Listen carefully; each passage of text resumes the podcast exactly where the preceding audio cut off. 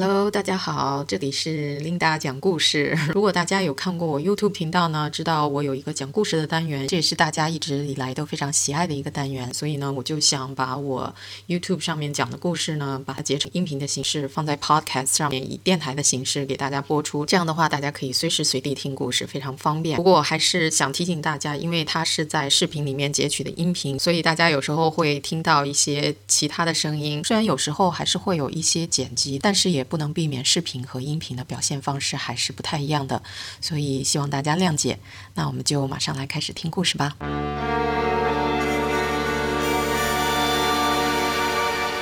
Linda 讲故事，Enjoy。我今天想讲的呢，是我的一个前男友，就是我被劈腿的事情。这个故事呢，其实我并没有跟很多人讲过，因为我。就觉得不是那么光彩的事情吧，所以没有讲过。然后前两天我无意中发现一个，原来我表妹写过一个帖子，就是写我们两个人的事情。我一会儿会讲到为什么她会写这个帖子。好像我记得当时是两天之内超过五万点击率，就在五五上特别火的一个帖子。因为那个事情呢，确实是很离奇、很狗血，而且。他讲的呢是以他的角度来讲的这个故事，然后我今天要讲的呢是以我的角度来讲的这个故事。我觉得这两个故事差别还蛮大的，而且我这个版本呢更狗血，大家一会儿听了就知道了。我先想提醒大家一下，这个故事里面呢可能会有一些。成人的比较少儿不宜的一些内容吧，所以希望未成年的人呢就马上把这个视频关掉。话说我这个男朋友呢是我还没有出国之前中学同学，但是呢我们并没有同学很久，大概只有一个学期。一个学期以后我就出国了，所以呢后面呢也没有什么太多的联系，因为那个年代呢没有什么像网络啊、微信啊、QQ 啊这么发达，当时呢就基本上没有什么联系方式，只不过就是写信。所以我们之间呢可能好像有几封信往来吧，但是没有说我单独给他写过信，基本上我都是写信回去，都是给。全班的同学，然后大家一起拆一起看，所以呢，后面都没有太多的联系。后面呢？我有回国过大概一两次吧，然后中间可能反正也有联系，但是呢也没有发展呀或者什么的，因为当时肯定不可能嘛，所以一直都保持联系，但是没有什么过多的进展。跳到二零零五年还是零六年的时候，我被公司派到上海去开办事处。回国之前呢，我就肯定跟很多同学啊朋友联系，说哎我要回国，但是因为我在上海，他当时在北京，所以呢我们也就是有联系，但是没有任何的接触。一年之后，我从上海搬到北京。这个时候才是我们感情突飞猛进的时候。当时一到北京肯定就联系嘛，然后一联系上，哎，就好像对我来说肯定是旧情复燃，对他来说我不知道是怎么样。反正当时他也是很喜欢我，然后我们就开始交往，很快的确定关系。我们可能交往了有一两个月吧。我有一天呢就在上厕所，然后呢他在另外一个房间。然后他把他手机落在那个厕所那个洗手台上，他就有短信进来。当时呢，我其实并不是想看他手机，我这个人完全不是那种男朋友的手机要拿去看啊，然后随时查岗啊那种的，我绝对不是这种人。当时呢，我没有在意，只不过就是说他有个短信进来，然后我就想告诉他说，哎，你有短信进来。当时我记得还是翻盖手机，然后一翻开那个盖子，他的那个信息就出来了。我没有想到他那个内容能跳出来，就是一个署名叫。我不能讲真名，我就把它简称为 C C 吧，因为这是它的文字头。署名叫 C C 的一个女孩给她发了一条短信，大概内容就是说，没有你我怎么能活得下去？什么我爱你爱的痛彻心扉这种的。哎，然后我刚才当时就一惊，哎，我觉得这个女孩是谁啊？但是。我当时其实没有太在意，当然肯定你发现这种内容的短信，肯定心里不会好受。但是我没有觉得他劈腿啊什么的，我只是觉得可能是他原来认识一个女孩，而且那个内容也是说他跟他分开了，然后他没有跟他在一起，他还才会发那种内容。然后我就问他说：“这个 C C 是谁呀？”他说：“嗯，你怎么知道的？”我就说我无意中看到的。他就跟我解释说：“啊，他们是。”之前有交往过呀，这个就是他很贱的地方。当时我没有意识到，但是他当时跟我说，他们两个不算交往，他们不是男女朋友。但是呢，是有发生过关系，但是反正就是这种啊，就是叫什么炮友之类的吧。但是他没那么说，反正那个意思就是说，她不是我女朋友，我也没有再跟她来往了，我对她一点兴趣都没有。反正就是说跟她没有瓜葛，让我放心什么的。当时我也就信了。但是呢，接下来两三个月里面，C C 这个名字一直就冒出来，就一直给她不停的打电话呀，然后发短信呀，意思是说她有多可怜，她有多伤心这那的。后来就很火大，我觉得即使是他们真的是没有什么瓜葛了，你就不能跟他断得一干二净吗？因为他跟我解释说，这中间有很多故事，这中间也很复杂，有一些事情是属于他的隐私，所以呢，他不能告诉我。我就觉得很火大，因为他一直说他很可怜，他经历了很多事情，他不能抛弃他，他不能放下他不管，他只是作为朋友来关心他。但是他又不告诉我是什么事，所以我就给他发了最后通牒。我有一天就约他吃饭，然后就说这一顿饭你必须要跟我讲清楚这个来龙去脉到底怎么回事。如果你不讲清楚呢，你没有办法给我一个合理的解释，那咱俩就一刀两断。然后那天他终于给我讲了一个很离奇的故事，我现在都觉得很狗血、很离奇，真的编都编不出来这种故事。他跟我说，C C 这个女孩呢，之前有一个很好的闺蜜、死党这一类的一个朋友。然后这个女孩呢患了癌症，然后就给去世了。在这个女孩去世之前呢，他就把 C C 托付给他的一个朋友。这个朋友呢是英国人，而且呢，据我所知是年纪比较大的那种。我也不知道他是老头子还是具体年龄我不知道，但是应该就是年龄比较大。这个英国人呢，他是一个邪教的首领。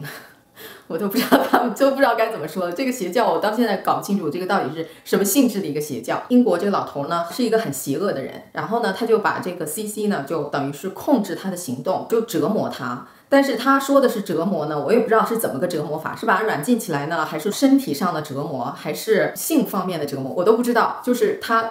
怎么都不告诉我，反正就是说他折磨她，然后把她折磨的不成样子，然后就说这个女孩很可怜，说她有一次进了医院，瘦到七十斤。他说他送了一个镯子给她，那个镯子从手上一直可以撸到手臂这个地方还有余地，反正意思就是说她很可怜，然后她经历了很多。他就说他马上就要去英国了什么的，我就很奇怪，从头到尾我都不知道这个逻辑在哪里。既然他把你折磨成那个样子，你为什么还要去英国？就很奇怪。然后他的意思就是说，他要去英国了，他们以后不会再有什么特别多的瓜葛。意思就是说，我现在尽我的能力，在他还在国内的时候关心关心他。以后呢，他出了国，我想关心也关心不到了，你也不用担心了。我就啊，觉得整个事情都特别离谱。我就跟他说，你关心他可以，但是他出了国以后，你就不要再跟他来往。他说 OK。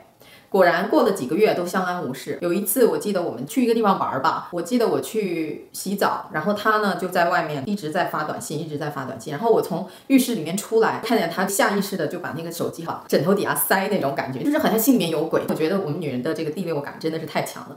我当时就觉得有问题，问他是谁，他说是他一个同事。我说我不信，我说这同事大周末的这么晚了还给你发什么短信，还一条一条的来回发，因为他平时从来不会这么一条一条给人家发短信就聊天这种的。基本上就有一条短信进来，哦，说个事儿就完了。我知道他的习惯，所以我觉得这个很蹊跷。最后呢，他才说，C C 呢有一个男性的朋友，这个朋友呢蛮关心、蛮保护他的，所以一直在他身边当他的守护神一样的角色。这个男的呢，就时不时的汇报情况给我前男，啊。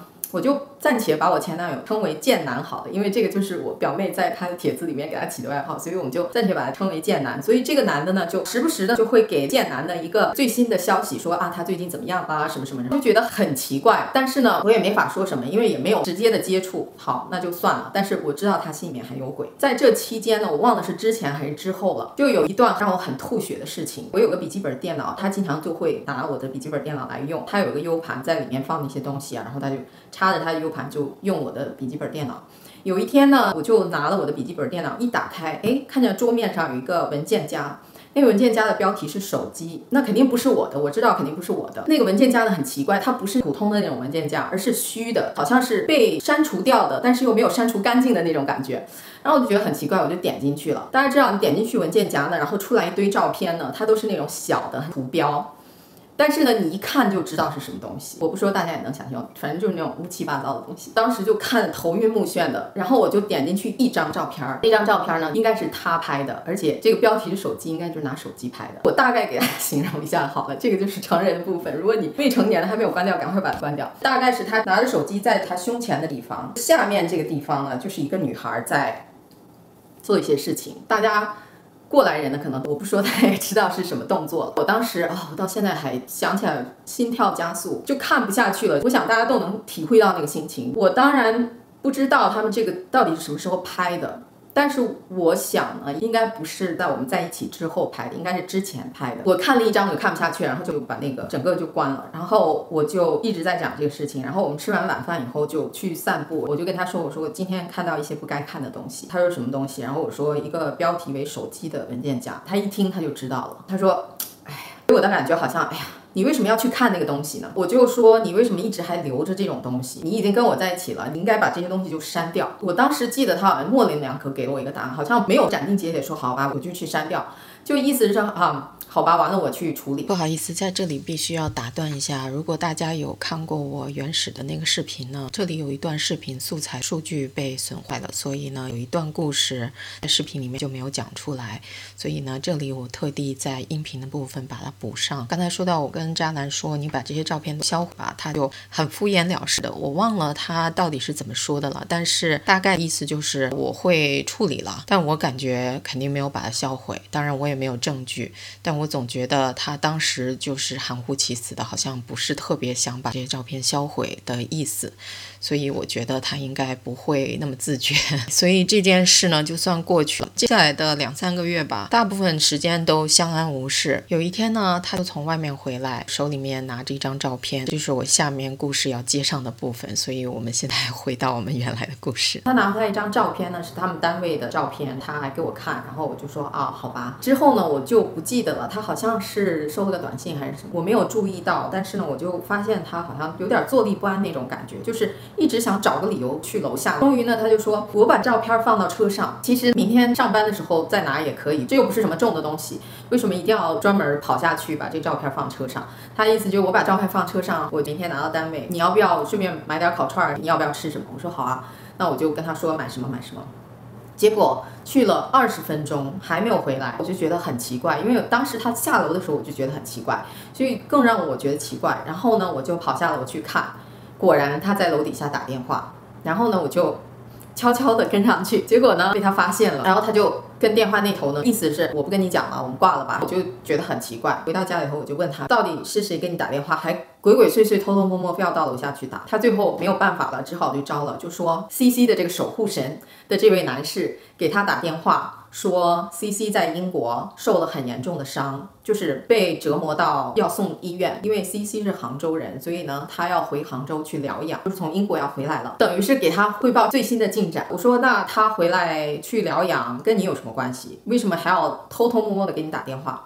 然后他就说啊，没有什么了，就是意思是朋友嘛，关心一下什么什么这那的。最后也没有聊出一个什么结果，因为这种东西你怎么去发号施令、约法三章，没有办法。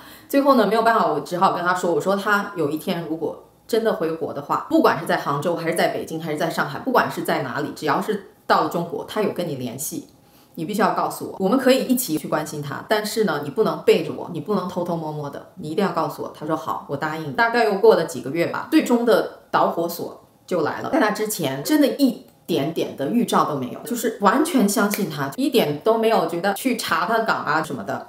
然后那一段时间呢，他就是连着，我记得应该是两三个月。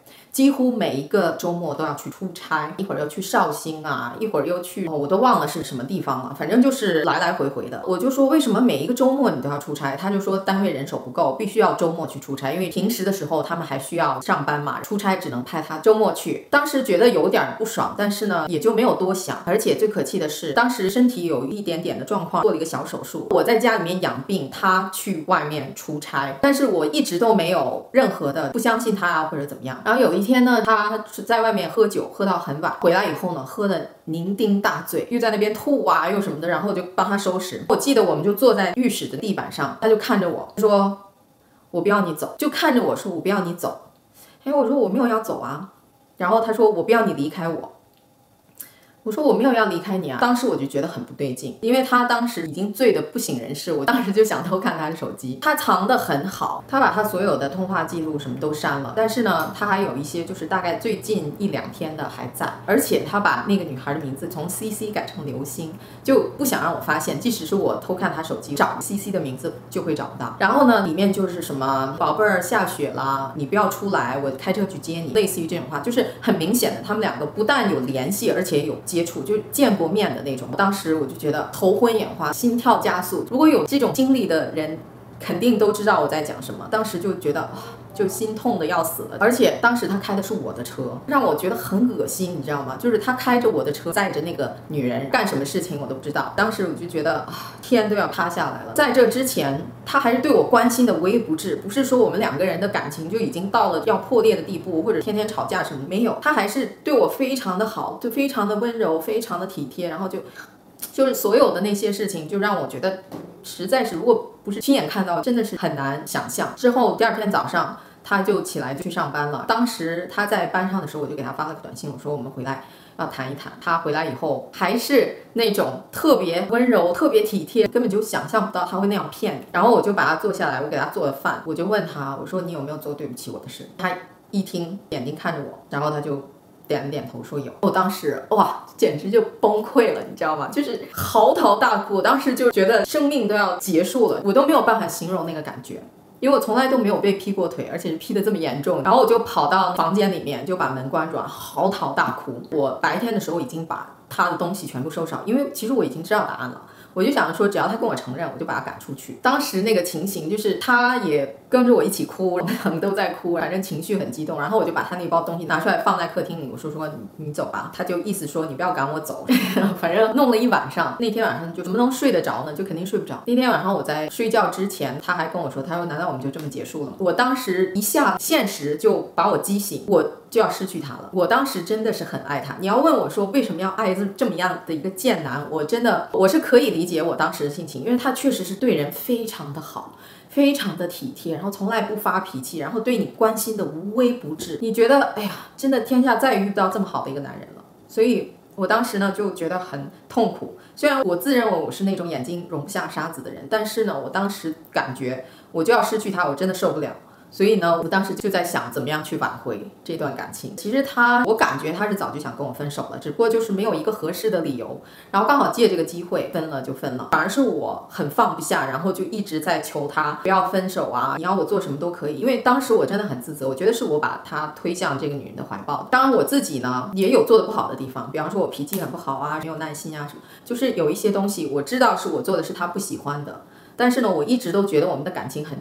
根深蒂固，我真的就不觉得我们的感情有任何的问题，所以呢，我当时也是感觉自己感情很根深蒂固，所以就没有去关心他的感受，没有去就是真的是投入很多去经营这个感情，所以呢，我当时自己自责了很多。如果我能找到表妹的那个帖子呢，我会给大家在下面链一个链接，然后大家可以看一下她写的，然后我也有上去回复，因为当时真的特别火爆，然后很多人都在上面留言，然后我呢也上去留了个言，当时我觉得。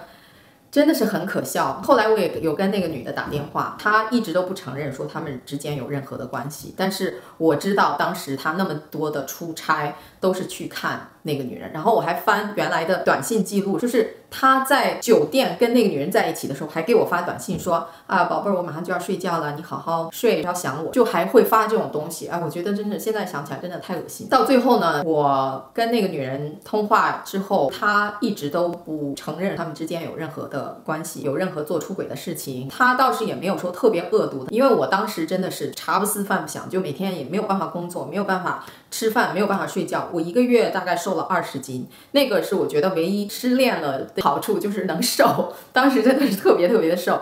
然后呢，他就跟我说：“你不要为了这个又吃不下饭、睡不着觉，你还是要跟他谈，不要跟我谈。”最后呢，反正就不了了之。最后我再给他发信息的时候，就是那个守护神那位男士就说：“我是 C C 的朋友，这个号已经改了，意思就是说你以后不要再骚扰这个号了。”当然，人在很绝望的时候，就什么事情都做得出来。当时我也觉得自己很贱，哎呀，为什么偏偏就把着这个男人不放，做这么作贱自己的事情，然后做这么卑微低贱的事情？我现在想起来真的很不值得。但是呢，当时确实。只是一根筋扎在里面拔不出来，最后呢就变成人家很 happy，有的时候我还会给他打电话，然后他就气喘吁吁的说啊我在爬山，什么事儿？我觉得这个是我很不能释怀的一件事情，就是他从头到尾都没有承认说自己做错了。我有一次就问他说你为什么要背叛我？然后他说你觉得我有背叛你吗？我靠，你都跟人家睡了，你还没跟我没有背叛我？最后他都没有说一句道歉的话，或者是没有说一句自己。做的不对。当然，我觉得不管是我这方面有多不对，我这方面你有多不喜欢，但是你不喜欢我的，你应该先跟我说，我们俩分手吧，然后你再去跟别的女人鬼混，对不对？但是他呢，就是没有任何的歉意，没有任何觉得自己不对的地方，所以我到现在还不能释怀的地方呢，就是说我真的很想听他说一句道歉的话。但是我觉得可能这辈子都没有机会了。这里呢，其实我想到另外一个比较狗血的事情。第一次在视频里忘记讲这件事了，所以这一次呢，因为是 podcast 一个特别版，所以就把这件事再拿出来做一个 bonus 给大家讲一下。在这件事发生了以后，我还在苦苦的哀求他，希望他能够回心转意。所以从东窗事发到我们正式分手。可能还经历过了一两个月的时间吧。在这段时间里，有一次他突然问我说：“你尿尿的时候会不会有疼痛的感觉？”我说：“没有啊。”然后他说：“嗯，那你会不会下面会有瘙痒的感觉？”我说：“也没有。”他说：“啊，我好像有一点。”然后我去看了医生，医生说是什么什么病，那个什么病我完全忘记了，但是应该是一种性病吧，就是通过性传播的一种疾病。然后我当时听了，我都吓了一跳。然后呢，他居然问我说：“你有没有跟别的男人在一起过？”意思是我得了这个病，然后把这个传染给了他。然后我就说。你为什么不去问问你的 CC 呢？他的生活那么混乱。那我现在再跟大家科普一下啊，我目前已经知道的 CC 接触过的男人，一个就是邪教老头，当然我不太确定他们之间有没有性关系，但是我感觉应该是有的。还有 CC 的守护神，我当然也不确定他们之间有没有性关系，但是我感觉多少也是有点的。还有就是我这个贱男前男友，还有呢就 CC 的老公。是的，大家没有听错，C C 是有老公的。当时我给他打电话的时候，他就一口一个我老公，一口一个我老公，所以我不太确定这个男人是他真正有婚姻关系的老公呢，还是只是他现在正在交往的一个男人。总之呢，还有另外一个男人的存在。OK，所以呢，我当时就问他，你为什么不去问问你的 C C？然后他竟然跟我说，哦，C C 很纯洁。他肯定不会得那种病的。我当时气得我恨不得甩他一巴掌。他很纯洁，你就把这件事来怪我，是你自己在外面乱搞。OK，我跟你在一起之后，从来没有跟任何别的男人接触过，反而是你自己天天在外面瞎搞。然后 CC 呢，也是各种的私生活混乱。然后你居然来问我，你情愿相信一个私生活那么复杂的人，也不肯相信一心一意爱着你的女朋友。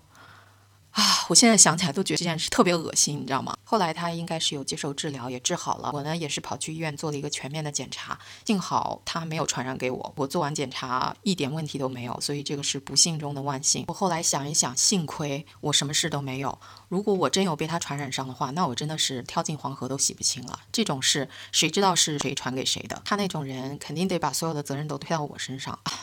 真的太不要脸了，简直！所以这个也是一个比较狗血的情节，第一次忘了讲了，就在这里顺便给大家讲。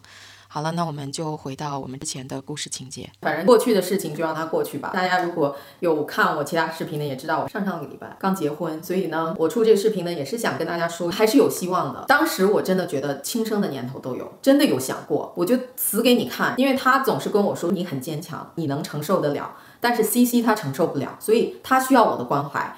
你没有了我，你还能活；他没有了我，就活不下去。这种话让我很气，你知道吗？我就当时就想说，我死给你看。我之前从来没有过这种痛不欲生的感觉。以前我总是看电视啊，或者听到这样的故事，我都是很生气。就就一个破男人嘛，有什么了不起的？还用得着要死要活的？但是我那一次呢，终于经历到这样的事情了，而且也是我生命中唯一的一次不能自拔、不能释怀的一次。所以我今天想做这个视频呢，也是想把我的故事讲出来给大家听，然后给大家一个借鉴。大家如果现在正在经历，或者是曾经经历过这样的事情，我想跟大家说，不要自暴自弃，不要气馁，让自己活得好好的，让自己活得美美的，让自己活得更精彩，这个才是最重要的。你只要自己活得好的，你自然就会有正能量的异性。会吸引到你身边来，我觉得这个东西真的是很奇妙的一个事情。就像我现在是一个例子，我现在就超级超级的幸福，所以曙光还在前面，大家千万不要气馁啊，然后千万不要死盯着一个人在一棵树上吊死。我觉得如果今天这个视频可以帮到一个人的话，那我这个视频做的也就有意义了。所以如果大家有类似的经历呢，也欢迎在下面给我留言，我们大家也可以互相讨论一下。好的，以上呢就是我们这次讲故事的全部内容，希望大家喜欢这一次的故事时间。大家想继续收听到类似的内。内容呢，也可以关注这个 podcast。也希望大家可以多多的留言。如果大家希望看到视频版的呢，也可以关注我的 YouTube 频道以及我其他的社交媒体，我会把链接都链在下面给大家。好了，那我们这次就到这里吧，我们下次再见，拜拜。